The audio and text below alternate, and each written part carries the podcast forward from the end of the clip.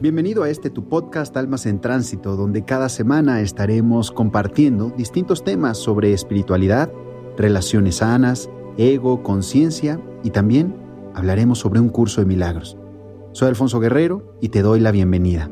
Pues así es, querido, comenzamos este episodio número 50 de este tu podcast Almas en Tránsito. ¿Te has preguntado si eres fiel contigo misma?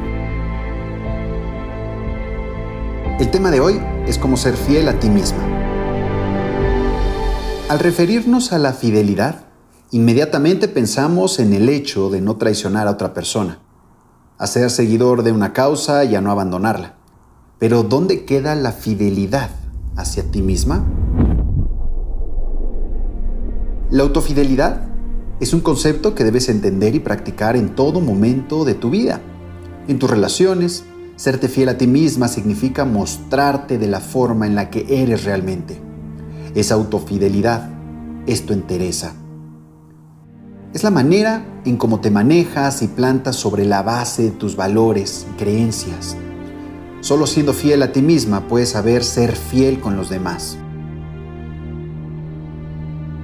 ¿Cómo saber si eres fiel contigo misma? Una de las formas de saber si estás siendo fiel contigo misma es observando tu comportamiento frente a las otras personas, amigos, compañeros de trabajo, hijos, parejas, situaciones. Si te comprometes a hacer cosas por ti y no las cumples, no estás siendo fiel contigo misma. Si finges ser alguien que no eres para agradar a los demás o ganarte su valoración, no eres fiel a ti misma cuando pones los intereses de los demás buscando su aprobación sin importar cuánto te perjudicas, estás dejando de lado la autofidelidad. No sabes decir no y te cargas de responsabilidades más allá de las que puedes manejar. También es un indicador de que no eres fiel contigo misma. Tampoco eres fiel a ti misma cuando te muestras atenta, servicial y bondadosa con quienes te rodean, pero eso te molesta o incomoda internamente. Para practicar la autofidelidad debes conocerte muy bien a ti misma. Todo comienza por conocerte, por observar lo que sientes, dices y piensas y compararlo con lo que haces y proyectas. Es imposible que no estés practicando lo que predicas y por lo tanto te sientas incómoda e insatisfecha. Analiza tus sentimientos y observa si estás haciendo lo que quieres en realidad. Cuando te autoevalúas, estás contactando contigo misma, buscando esa parte de ti que te hace consciente y por lo tanto enfocándote en lo que quieres para ti. Si sabes quién eres inmediatamente, sabes qué quieres y hacia dónde ir. Esto hará que te mantengas firme para lograr tus propósitos, enfocarte y trabajar en ellos. El logro de tus metas te hará sentir satisfecha y por lo tanto seguir siendo fiel contigo misma.